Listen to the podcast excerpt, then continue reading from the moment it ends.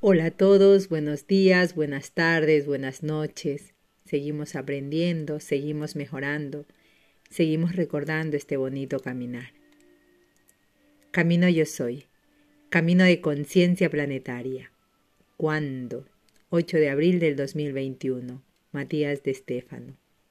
Yo. Déjame, déjame adivinar la siguiente pregunta. ¿También viene del indoeuropeo kawo, objeto? Soy. Así es. ¿Puedes identificar qué partícula y sufijo le sigue? Yo. Bueno, estamos en las rodillas hoy y están siempre relacionadas a la historia, a los ancestros, el camino transitado. Así que supongo que esta pregunta es ¿cuándo? Soy. Así es. Y la partícula que une a Kawo es el sufijo do una partícula indoeuropea que indica locación, lugar. Yo. Pero eso sería ¿dónde? O sea, tiene sentido porque la pregunta ¿dónde es? de lugar y empieza por do. Soy. Sí. Sin embargo, la pregunta ¿dónde se focaliza en el lugar de origen, doin, de igual lugar en que viene o va. En cambio, la pregunta ¿cuándo? tiene otra función y es preguntar en qué sitio se encontraba el objeto o sujeto. La construcción de la pregunta se refiere a la ubicación temporal, como decir, ¿en qué lugar se encontraba mientras sucedía tal o cual cosa? Yo. O sea que en esta lengua la idea de tiempo no se basa en algo intangible, sino en las cosas tangibles. Soy. Para los antiguos, los conceptos día, noche, hora no eran aspectos subjetivos, sino objetivos. Día viene de diet, que significa brillo, sol. Noche viene de dinjet, que significa sin brillo, sin sol. El tiempo era relativo al sol y por ello el tiempo era calculado en función del dios Sol. Yo, Horus, soy. El dios Ur, dicho en griego Horus, nace y se pone en la rodilla del firmamento llamado horizonte. Oros, Kikón, igual límite de la rueda. Sus rayos dan origen a las divinidades del panteón egipcio, unas veinticuatro divinidades doce de luz y doce de sombra, todos nacidos de la luz Hur. A veces divinidades se les llama horas, pronunciación Kaoras. Los antiguos dividieron así el día en cuatro partes sagradas, la mañana, Magneán, lo bueno nuevo, el mediodía, luz en la mitad, tarde, lento, detrás de algo, y la noche, sin brillo, y cada una de ellas estaría compuesta por seis horas. Lo mismo se replicó para las cuatro estaciones, a quienes los griegos llamaban a sus divinidades estacionales como horas. Los relojes del sol permitieron dividir el tiempo en estas doce horas, aunque eran variables debido a equinoccios y solsticios. Así se solucionó con los relojes de agua y de arena, que marcaban el tiempo en función de las cantidades de ambos materiales, permitiendo saber la medición de la luz incluso durante la noche, ya sea invierno o verano. Yo, el tiempo, como lo conocemos hoy, no existía para los antiguos. Soy. ¿Cómo es el tiempo? ¿Cómo le conoces hoy? Yo, no sé. Más conceptual, ya nadie mira el sol o las estrellas para definir una hora. Simplemente miran el reloj e interpretan al tiempo como algo que está pasando, aunque si tengo que definirlo, no lo sé. Soy. No se puede definir el tiempo sin el espacio, pues son lo mismo, y los antiguos lo entendían bien a pesar de no poseer relojes suizos o atómicos. El tiempo es una unidad de medida de los procesos que suceden en la materia. En lengua latina, el concepto tempus no describe lo que conoces como tiempo, sino como las fracciones de un proceso, fracciones limitantes. La misma viene del indoeuropeo ten, significado extender o expandir, es decir, relacionado, la extensión de un proceso. ¿Cuánta expansión de materia es necesaria para que una oruga se convierta en mariposa o para que el otoño se convierta en primavera? Todo el proceso general de demora de algo en pasar de un estado a otro es conocido como aetas y su adjetivo pronunciado como aeter, origen de la palabra aeternus, eterno. El aéter, eterno, se divide en aeón. Eón igual edad, periodo, originado del término al, vida, origen de la palabra edad, tad. Las edades se dividen en periodos, es decir, peri, alrededor, y odos, caminos, es decir, caminos que se transitan cíclicamente a lo largo de la vida, de una edad, y los mismos se subdividen en años. Annus, proveniente del indoeuropeo ad. Participio del verbo ei igual ir, ido, que significa tanto en español como en inglés algo que se ha ido.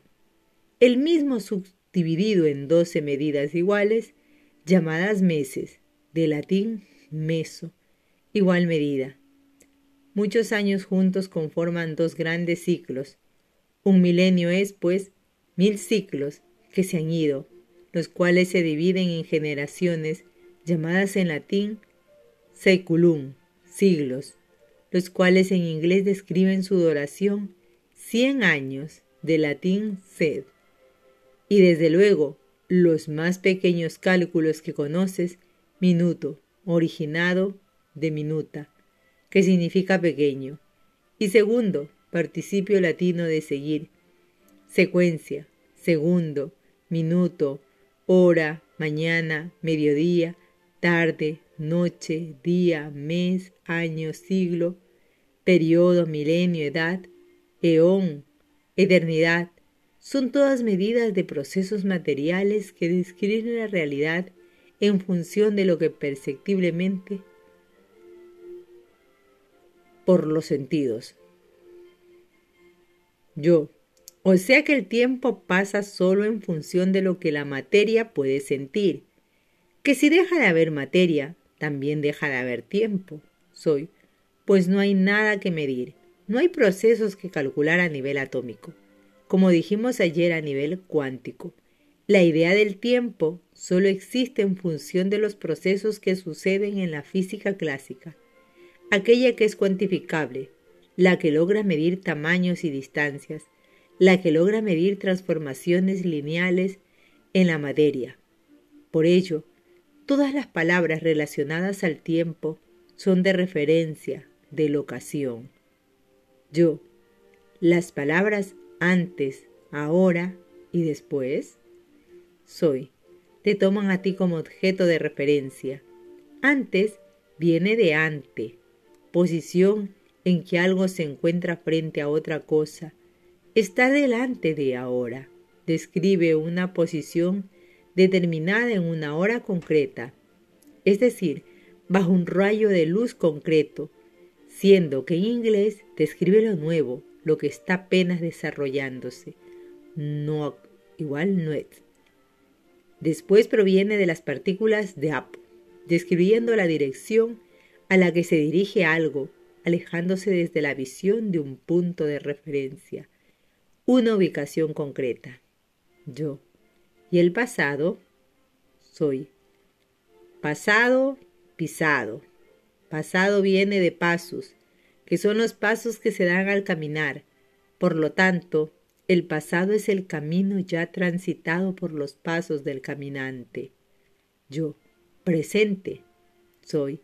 De las partículas indoeuropeas, prae, frente a, y es sed, cuyo participio es ente, entidad presente, es quien está frente a lo que es.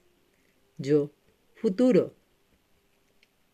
Soy surge de la construcción latina del participio intencional del verbo ser, es seré, sum, el cual en su intención de transformarse en otra cosa se pronuncia fu, como decir fuere, fuese. La construcción latina de aquello que se encuentra en proceso de transformación describe en este acto como el sufijo turi, quedando futuri, para referirse a aquello que transforma su ser. Yo. El tiempo no existe como tal, pues comunidad aparte del espacio. Soy, pero sí existe como concepto de medición entre el macro y el micro. Cosmos, prestas atención al universo, se encuentra en constante transformación.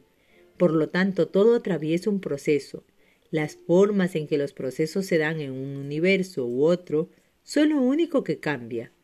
El cambio es constante. Para el macrocosmos, todo comienza en el cuanto, al quantum, y desde allí nace hacia lo grande el espacio. Rige el tiempo, pero hacia lo pequeño del quantum, hacia el microcosmos, es el tiempo en el que rige al espacio. Yo, Siempre creí que el tiempo es el que rige la materia. La carmone, la destruye, rige los procesos de la materia. Soy. Si tomas la idea de que es el microcosmos quien regula la existencia del macrocosmos, sí, es el aspecto temporal de la realidad, el que determinará la materia y el espacio. Sin embargo, todo lo que tú, como humano, consideras tiempo, no es más que una interpretación de las leyes física y materiales del espacio.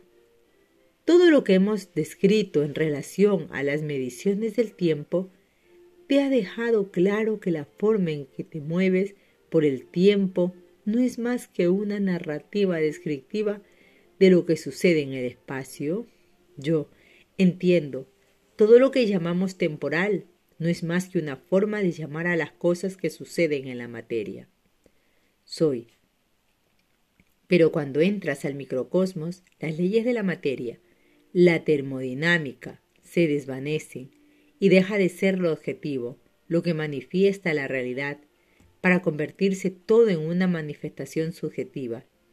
Es allí donde el tiempo toma lógica, y es allí donde la materia se expresa en función del tiempo, es allí donde realmente se enciende el cuándo.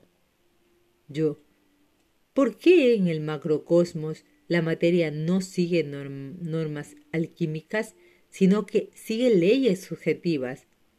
Esto se entendería entonces observando cómo en la realidad que vivimos del macrocosmos lo que consideramos pasado, presente y futuro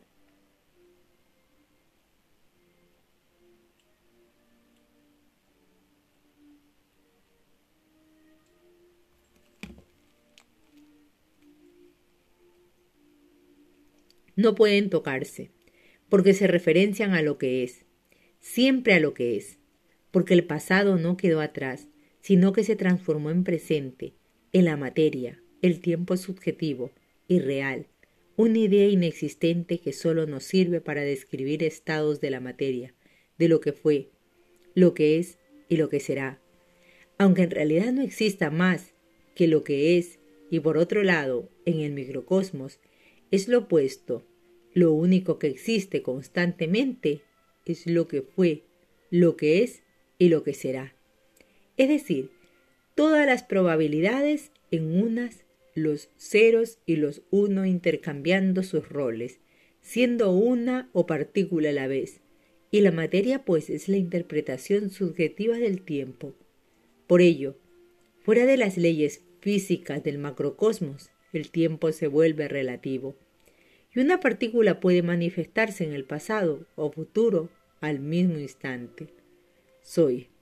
En la tercera dimensión, en el macrocosmos de la materia y el espacio, tú eres un viajero que atraviesa un paisaje transformación. Y si caminas por un año en círculo por el mismo sendero, verás los mismos árboles cambiar sus colores, dejar caer sus hojas, florecer dar fruto, marchitarse, nacer nuevos y volver a comenzar el ciclo otra vez. Pero en la cuarta dimensión, el microcosmos de la esencia y el tiempo, tú eres el caminante que atraviesa un paisaje en que los árboles son la historia, los hechos pasados, presentes y futuros de tu existencia. Y cuando transites el sendero una y otra vez, podrás volver a ver tu infancia y tu muerte. En el espacio puedes caminar hacia atrás en el sendero para ver un árbol que pasaste hace tiempo y llamó tu atención. Y en el tiempo puedes hacer lo mismo hasta llegar a un suceso que también llamó tu atención. Yo, es extraño, soy. El cuándo es el dónde de la cuarta dimensión. Yo. ¿Y para qué me sirve entender el cuándo? Soy. Para recordar que al cerrar tus ojos, al meditar, al buscar dentro de ti las respuestas del pasado, la claridad del futuro, puedes verles como cuando sales a pasear por la calle, cuando miras al mundo con los ojos abiertos, habitas el tiempo desde, desde los ojos del espacio. Cuando cerrar los ojos, habitas el espacio con los ojos del tiempo. Yo. Es lo que llamaría imaginación. Soy y la imaginación es el lenguaje de la cuarta dimensión.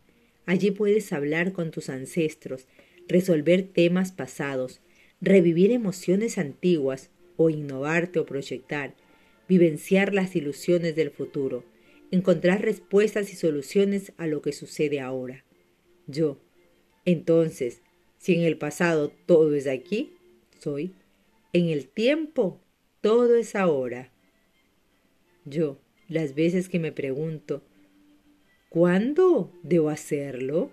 ¿Cuándo es el momento exacto? No depende, pues, de que ese tiempo llegue, sino de cómo yo me preparo para vivir ese tiempo. Soy. Pues lo único que marcará realmente la diferencia en tu presencia no es el futuro, pues el futuro es lo que intencionas ser, y para lograrlo debes comenzar a transformarte, pues nada pasa sin que des el paso. El tiempo es una construcción mental, así que cuando buscas vivir algo simplemente debes lanzarte a vivirlo o jamás pasará. Yo, pues el cuándo es un camino que se construye al andar.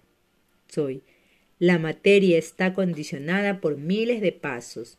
Las estrellas la gravedad. Hay fuerzas enormes que determinan lo que eres, pues todo lo que vives se rige por las leyes del espacio. Por ello los tiempos están calculados, no solo en función de lo que tú deseas o esperas vivir, sino de lo que cada partícula está manifestando. Es decir, no puede detener el amanecer, pues si puede viajar más rápido hacia el este. El espacio está condicionado por la voluntad de una existencia mucho más grande que tu personalidad. Pero es la decisión consciente de tu ser la que debe descubrir la libertad de ser arrastrado por dichas fuerzas o tomar la voluntad de surfear en las olas del tiempo. Yo, por ello debo mirar con los ojos del tiempo. Soy pues yo soy la visión de la historia. Yo, pues yo soy el ahora. Con esto nos despedimos, nos escuchamos en un siguiente posteo. Namaste.